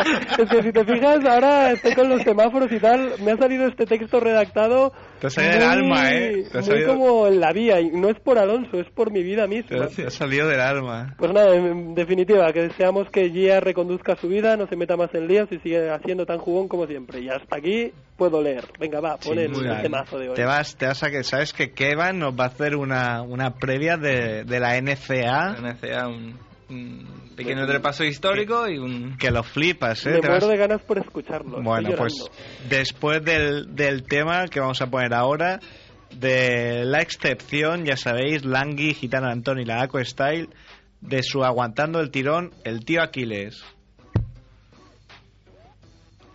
¡Madre! ¡Mira qué palmeras! Saborrillo que son sombrillas. ¿Sí? ¿Y esta alfombra persa? Pero que son asterillas. Se- señor, qué equivocación en la divulgación. Entrada pa' griñón. Iría yo a piñón o a de un tractor. Un tanto distraído, feliz y sorprendido, escuchando a goma fuma. No, hace tiempo lo dejé en un viaje hacia Jerez. Hace hombre, una tos, válgame, señor, que tos se alarmó a medio autobús. Su pulmón pidió un importe. Fue por culpa del bisonte. La sarta corre, la dirigencia pare. Con la cara esa de que a ti se te caracteriza. Y rízale el pelo al cherry del pueblo vecino. Que no tiene pelo, solo tiene vivo. Aquino, mangurrino, aparte tuve espino, porque estorba y de obra permanente la calle está, que sortear con un obstáculo más, decía el tío Aquiles, sube los precios, sube los impuestos, nunca los salarios, tampoco las pensiones, cojones, y el redondeo de las raciones, te hace pedir tapita con la cerveza que tomes, al parque sindical ibas, los domingos, qué recuerdos, en tu 124, atrás la suegra, los niños, la tartera, los pimientos, viento en popa, toda vela, rema, chacho, tengo el bracico enlomado, los niños del pantalón tochineado, que nos han comentado que la hierba del jardín del tío Aquiles ya no crece, ya no hay 25 gorriones sino 13, algo sucedía, allá aquí no solía salir con valentía, cuando a cobrar venía seguro Santa Lucía. Niño, guarda los perrillos. ¿Quién El. Mi madre no está. Entraba fuerte y con ganas, como yo al rapear este cacho. ¿Dónde lo iba a colocar? Dijo, este es el sitio. Y con maneras de patriarca lo bendijo. Sacó un alijo y no quiero de fumar. Chernobyl de clase B, no es de tu me que veo miles de perfiles. Que sinvergüenza el tío Aquiles. Subirles el sueldo a los pensionistas como reclamo. Esos tramos de barro franquista atrás quedaron, pues polvo somos. Monos en la casa campo, man, porque me como. Una calle somos entre dos lumis y diez euros. Menudos ejemplos para unos niños que crecen de su cosa. Que se preguntan por la casa de baneo en el barrio. Mil de colillas de bisonte encominado a lo Mario Conde. ¿De dónde sale chabotillo que con ese flequillo sin control parece el de las películas de Marisol? Tom, tom, bola, hay que evitar esta. Hay quien la gesta con una fiesta. Carnaval todo el año. Daños material a terceros, estudiando a parto riesgo. Y sin un viaje a Cádiz te das con un peñasco. ¡Qué casco! ¡Qué susto!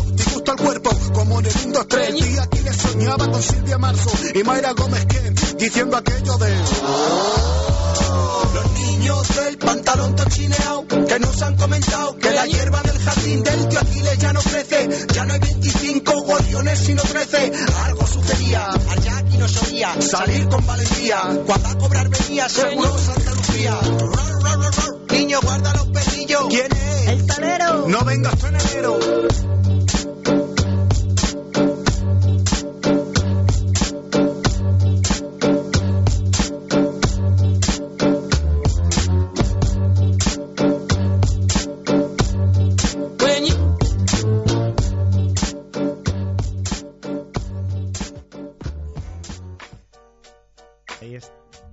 ahí estaban los de pan bendito, la excepción.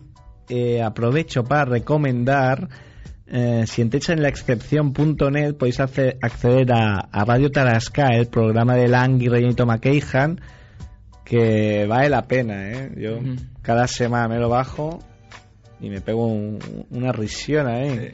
Una risión como nos vamos a pegar ahora con, con Kevan, que es un trabajo aquí. ¿Estás ahí, Andrés? Sí, sí, estoy Sí, aquí sí. como un Está- si, si estuvieras aquí estarías asustado ¿eh? porque se ha tenido que van aquí 17 folios escritos, escritos a mano por delante y por detrás. Todo un ensayo, ¿eh? Hecho aquí.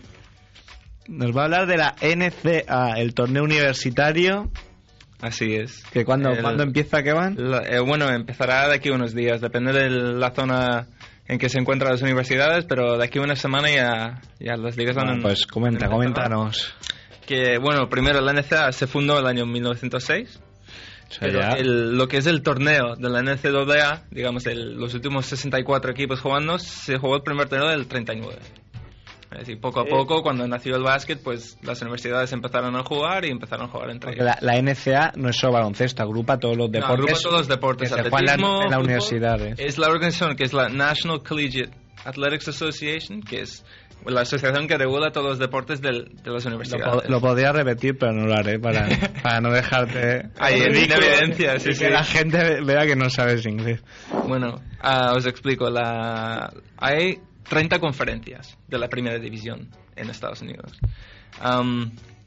De estos 30, el ganador de cada conferencia ah, tiene un plazo automático para entrar en lo que es el torneo de la NCAA. Luego se gana la conferencia jugando un torneo a partido único y los equipos que participan en este torneo son los con mejor balance del, del año. Que todos Mm. jueguen entre ellos y tú también puedes decidir, en- tienes plazos libres para decidir o acordar un amistoso contra otro equipo. Pero el amistoso entra dentro de tu balance. Y cada, cada equipo tiene, digamos, su, su baremo de... Es como un boxeador que depende de las victorias, derrotas que tenga. sí. Tiene un baremo ganarle o no. Entonces solo, Claro. puede, solo puede competir contra equipos que sean de más o menos su misma Mm, categoría. sí, No, no tiene por qué, No depende. tiene por qué. Y hay equipos muy fuertes que en este am- amistoso para conseguir una victoria, pues acuerdan jugar un partido contra un equipo más débil. Y eso, los equipos más débiles se quejan porque ellos no tienen la oportunidad de intentar ganar a equipos más fuertes. Porque el equipo fuerte te puede decir que no. Porque las Claro, no conferencias están divididas en, en niveles también. Hay los majors, que son 12 conferencias, los mid majors y los, y los pequeños, los, los smalls. Y un major, digamos, ganarle un major te daría mejor puntuación que no ganarle un, uno de conferencia pequeña. Claro, pero el Major te dice que no quiere jugar contra ti porque Claro. a, ver, a ver si le vas a manchar el historial, ¿no? Claro, claro.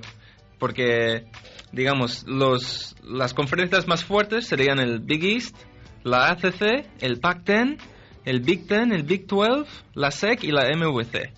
Estos son las conferencias que tienen los equipos como sería Carolina del Norte, Georgetown, Syracuse, UCLA, Duke. Todos los grandes pues se reparten dentro de estas 12 conferencias grandes. Que a la hora de entrar en la NCAA si estos equipos no ganan su torneo, pues entran igual porque en la NCAA tienen la costumbre de invitar a los equipos más históricos. ¿Cuántas, más. ¿Cuántas plazas tienen para invitar? Tienen para invitar a 33 equipos. Porque Y siempre serán los mismos, claro. Sí, siempre son los mismos, porque si Carolina del Norte no llega a ganar su, su, su torneo, pues casi tiene asegurada la plaza igual. Y, sí, los, la única liga que no tiene, digamos, un torneo es la Ivy League, que son las universidades de más prestigio, como Harvard, Yale, que es Más el- prestigio como... como, como universidades de educación, no de Sí, deportes. sí, no, Pues- ahí, los abogados no, no la saben meter, ¿no? y el equipo de mejor balance de esta liga, pues entra en, en- en el torneo, que normalmente suele ser el- la Universidad de Notre Dame. Que debe ser como el equipo que juega Will Smith, ¿no? Que eran todos malísimos Pues y malísimos. se la daban a Will. Sí, sí, así es. En la Universidad de, joder, de, de Notre Dame no habrá un jorobado, ¿no? Sí. En el campanario. El jorobado de, de no te barbate. Y bueno, decir que el, el torneo pre-NCAA de más prestigio es el Big East. El Big East es un torneo que se juega en el Madison Square Garden. Eh, juegan equipos como Georgetown, Syracuse, Boston College, Providence. Y es el único torneo realmente que se transmite por, por la tele, por la ESPN. Torneo pre- pre-NCAA que se transmita por, por la tele. Ahora, entrando en lo que es... Porque ahora que dice lo de la tele, allí este, la NCA eh, levanta pasiones, Pasiones. pero que, que aquí es difícil de comprender para, para los europeos. Es, es muy grande. Es, digamos, la Final Four, que sería la final de la NCAA, es el segundo evento más deportivo más visto del, de Estados Unidos después de la Super Bowl. Ujú.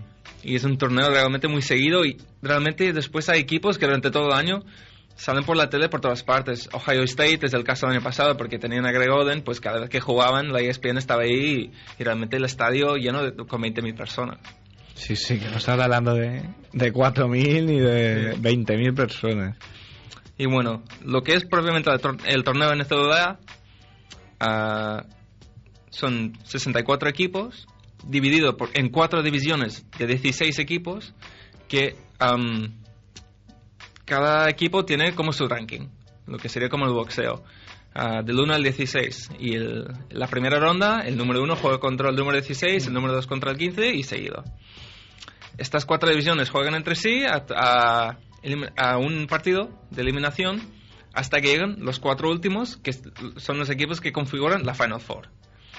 Este torneo se juega en marzo y a principios de abril, que también se llama Marzo Loco o el Gran Baile. Gran Baile. Y dile en inglés, marzo loco, que me gusta. March Madness. March Madness. Or the Big Dance.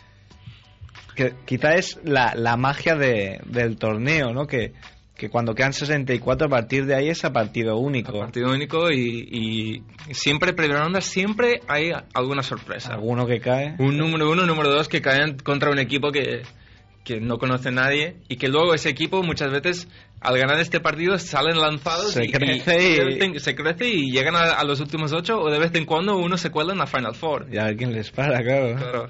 La Final Four ya normalmente luego es algo ya más, más Sí. complicado. El, el- el equipo mejor preparado, como dos años anteriormente Florida, pues si Florida llegaba, mucha gente decía que ya llegados a la Final Four la iban a ganar. Pero hacía. Ahora los dos últimos ganó Florida, pero hacía mucho que un equipo no repetía, porque es muy difícil hoy en muy día, difícil. Y solo cinco veces en la historia el equipo que a principios de temporada se suponía tener, tenía el mejor ranking ha llegado a ganar. Carolina del Norte dos veces, Duke una vez, Michigan y Georgetown me parece que es la, la quinta.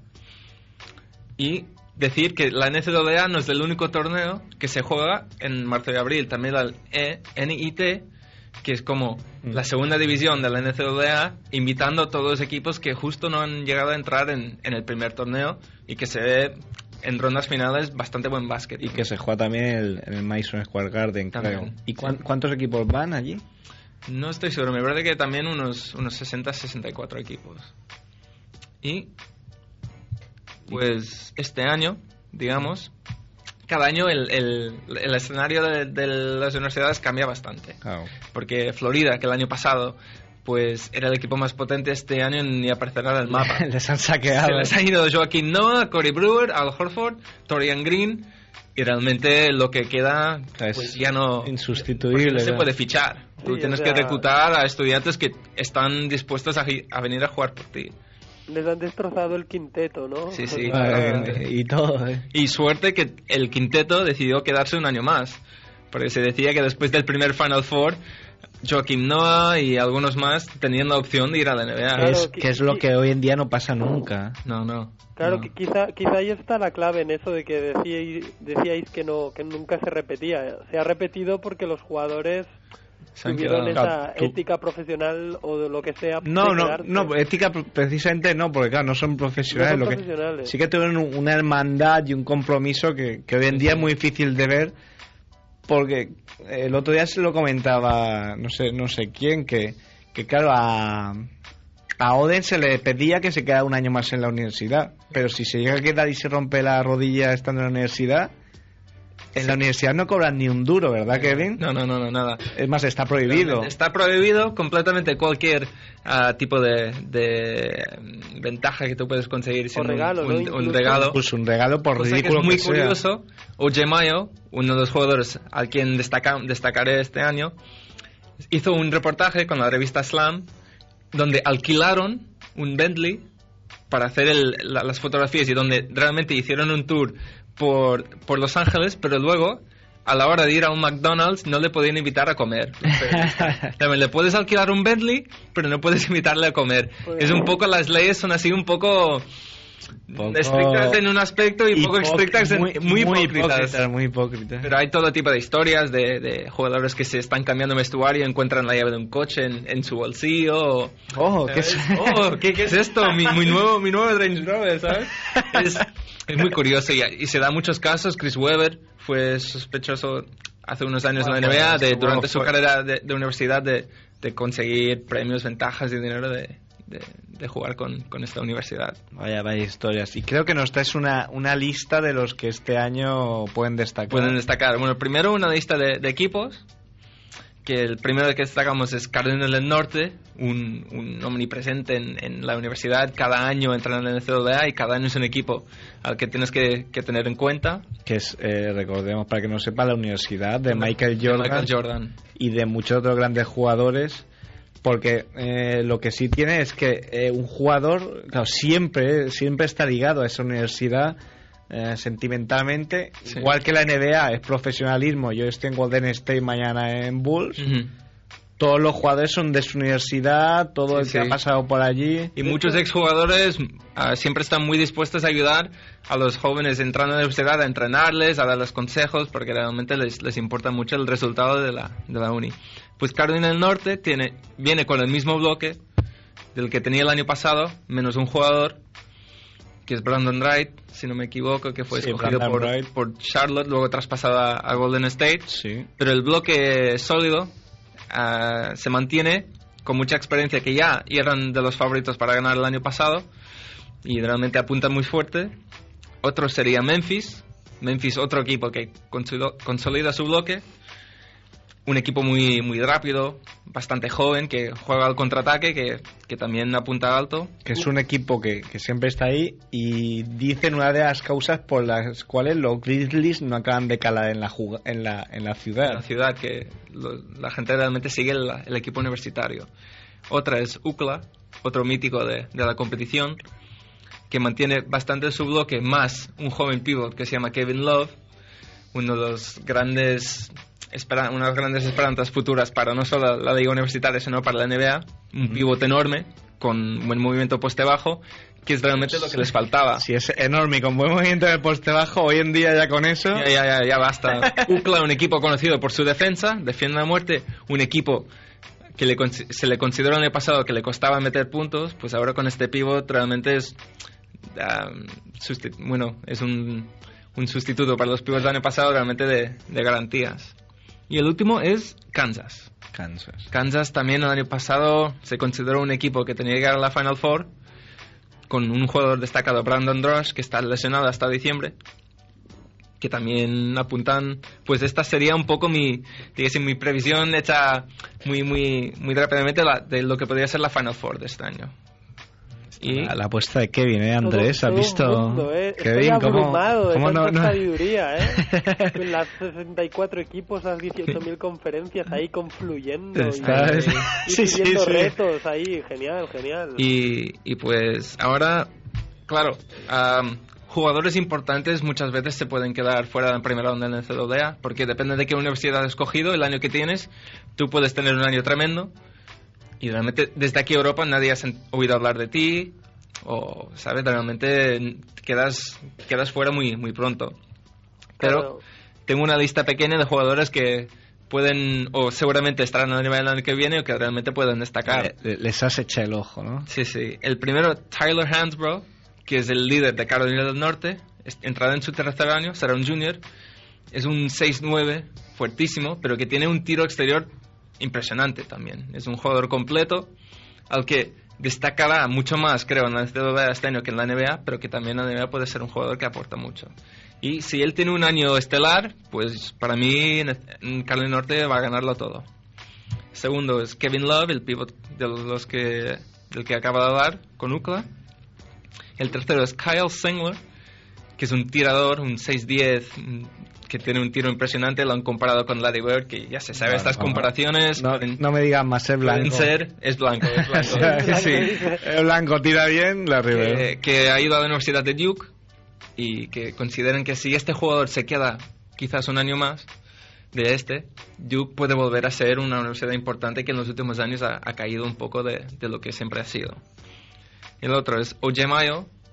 Oje Mayo es el típico caso de un jugador que he dicho que puede tener un año estelar, pero seguramente su universidad será Lo medianamente bueno, pero que se quedará fuera en primera o segunda ronda del CODA, que es la Universidad de, Car- de California del Sur, Oye, y Mayo, que es un jugador al que ya se sigue desde hace muchísimos, muchísimos años. años. Este es el que, digamos, más esperanzas se tienen ¿Qué? puestas en él. Es que no, no sé si me confundo. ¿Con quién fue portada de Slam Oye y Mayo hace años?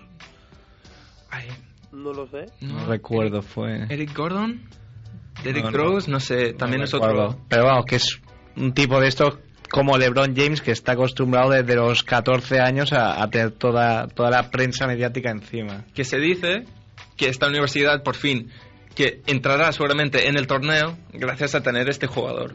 Y que realmente, pues, ignoró el proceso de, de reclutación, hizo su propia investigación, digamos, a ver qué universidad le iría mejor.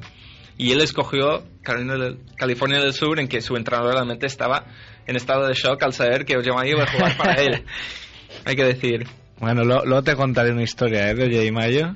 Um, me quedan dos. Chris Lofton, un jugador para la Universidad de Tennessee, Tennessee que tuvo un buen año el año pasado, que dicen que es el mejor tirador con defensor encima de la NCAA. Es un tipo rapidísimo, es un escolta con muy buena mano, penetra muy bien, lo que le, también le permite crearse sus propios tiros y, y su propio espacio, pero una Universidad de Tennessee que se quedará en segunda o tercera ronda seguramente.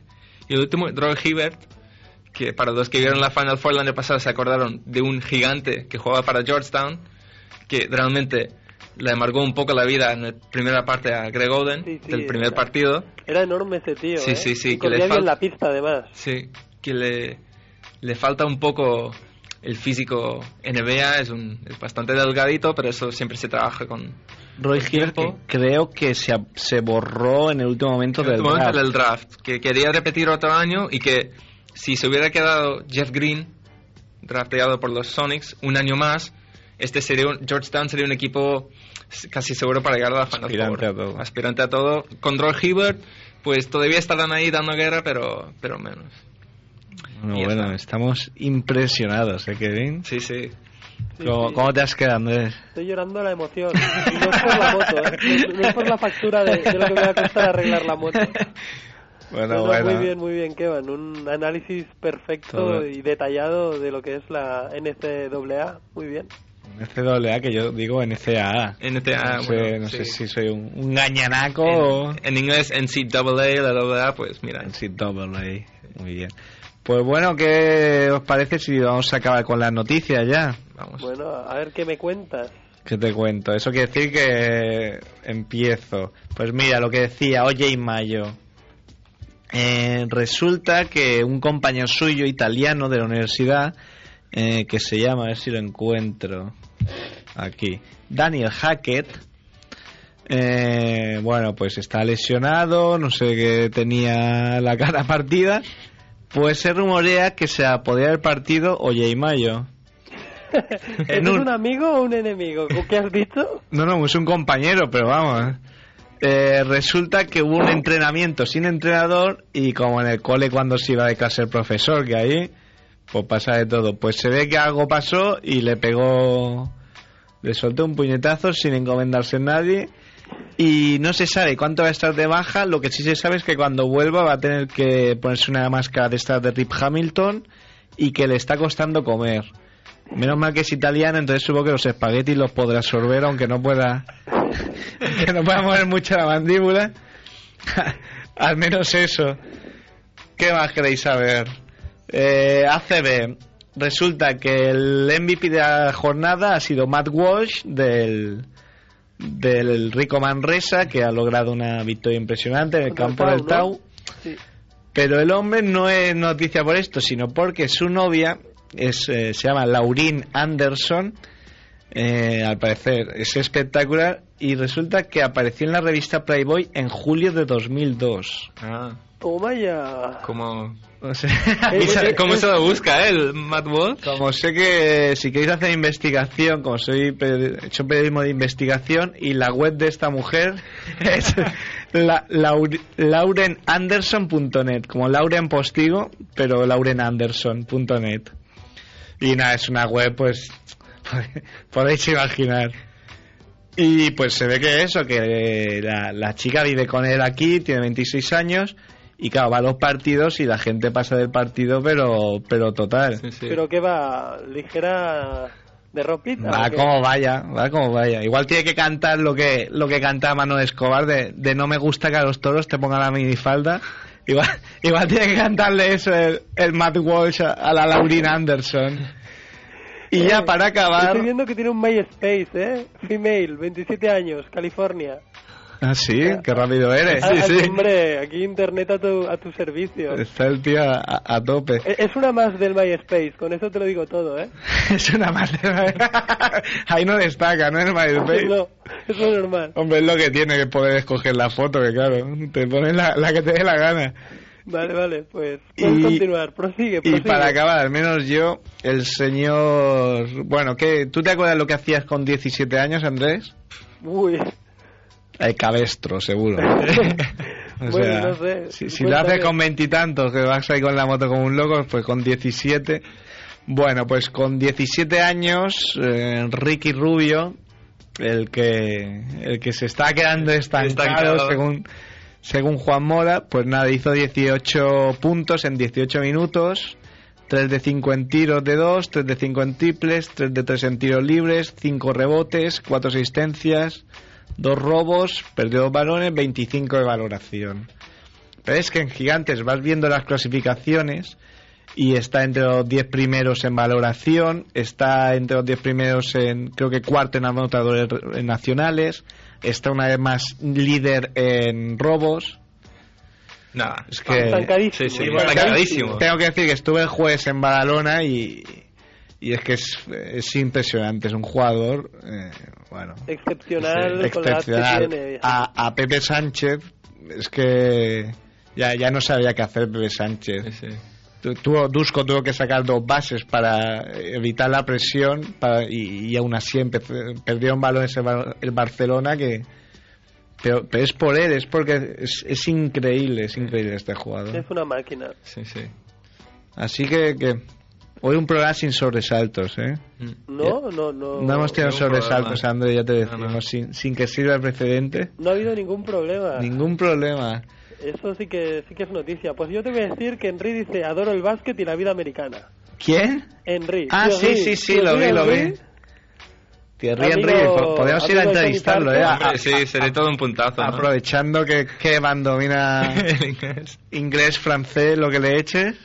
Lo, lo podríais traer al programa, ¿no? Algún día. Sí, sí. Sí, hombre, no, no, no sé, no sé. Yo Seguro, sí. seguro Yo que tiene todo el tiempo del mundo para pasarse por aquí. No sé yo si querrá. No, como no mete goles. Hoy no, que están en Glasgow, por ejemplo. No, y por eso.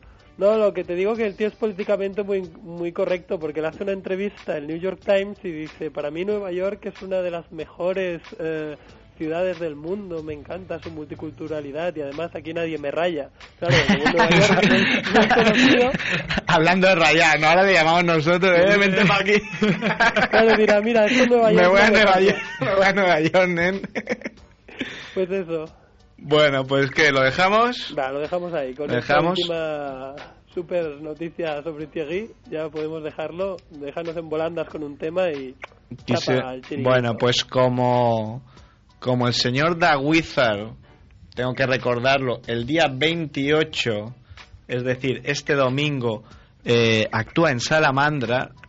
En, recordad, es gratis, así que no hay excusa, tenemos que ir todos para allí.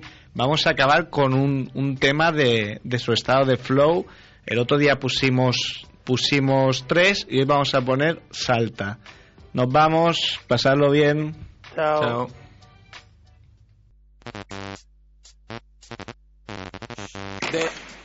De mi, de mini, ya, ya, de mini pío, crío, soy el campeón del desafío, el único que en verano te puede traer el frío, porque te dejo helado, soy el pionero flipado, si distribuyen maquetas es porque yo lo hice primero, todo lo que me propongo no lo consigo, pero sigo hasta lograr algo parecido, me gusta fardar de lo que hago, no de lo que tengo, será porque no tengo nada o no valoro el dinero, no hay profesión más superficial que ser modelo, así que no copien mis rimas o les pego fuego, nena, asúmelo, mis temas son la crema, la banda sonora de tus sueños húmedos, versos estar solo para molestar, para eyacular en tu auricular, espectacular, puta, mis textos sí que son los increíbles y no los de Pixar, soy como un crack del billar en cada track, hago carambolas con cada taco, fuck, hip hop en tu cara, quise dejar el streetball, pero el streetball nunca quiso que lo dejara, majara, que tú me superas, ja, ni con la taja mejorarás, pírate al Sáhara, a mí no me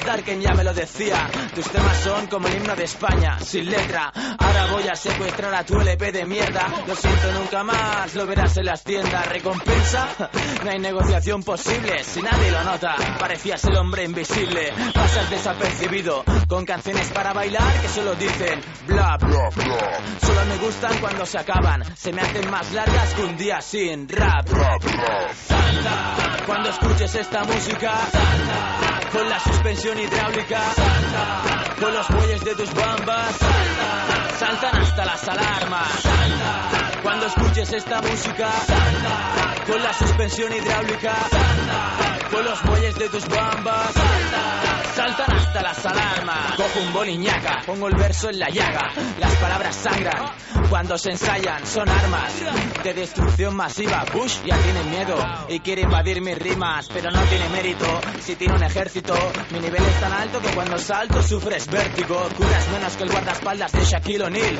yo juego partidos con los zombies de Resident Soy débil, como Cruella, si quieres ver mi estilo vuela, porque no estoy a tu altura, 100% amor por la cultura, te parto en el parque, en el parque y en la partitura, lo que dice el cura ya no se lo cree ni Dios, por eso los chavales están más atentos a mi voz, pierde la virginidad cuando escuchan mi melodía, cuando les penetro con cada poesía, joder tía, eres una máquina perfecta, así que traga, perra, ponme en tu carro y verás como mi freestyle lo tunea más que los mecánicos de Pin My Ride, parecerá otro distinto, los MCs de verdad solo nos movemos por instinto, aquí la mierda se amontona en cada esquina, tengo a Repula cerca de vecina, dame su vaso y lo lleno de orina, cuando escuches esta música, con la suspensión hidráulica, con los bueyes de tus bambas, saltan hasta las alarmas.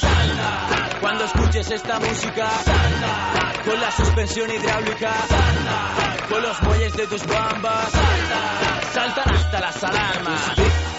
Me los como con patatas, los míos te hacen salir por patas. Tu rap la deriva, mi flow va y te derriba. Ninguno de tu crew pasó la criba. Tengo que ser familia del niño de sexto sentido, porque en ocasiones solo veo fantasmas. No quiero un escuadrón a mis espaldas como un Braveheart. Solo quiero fumar lo mismo que fuma Reinhardt. Monopolizo el micrófono, tus amenazas son mi abono, así que no me subestimes. O el tiempo me dará la razón y a ti te humillará con menos compasión que Risto me El vacile y el sarcasmo son mi atrecho. ¿Eres un ángel? Porque no tienes sexo. He puesto un localizador en cada CD. Soy Dawizar el hombre, joder. Apréndete mi nombre. Mi rap será como Jordan, omnipresente. En clase estoy como en el Messenger, ausente. Yo compito en el norte y gano en el sur. Tú eres carne de anuncio de Carrefour. Cuando escuches esta música, con la suspensión hidráulica, con los bueyes de tus bambas, saltan hasta las alarmas. Cuando escuches esta música, con la suspensión hidráulica, con los bueyes de tus bambas, saltan hasta las agujas.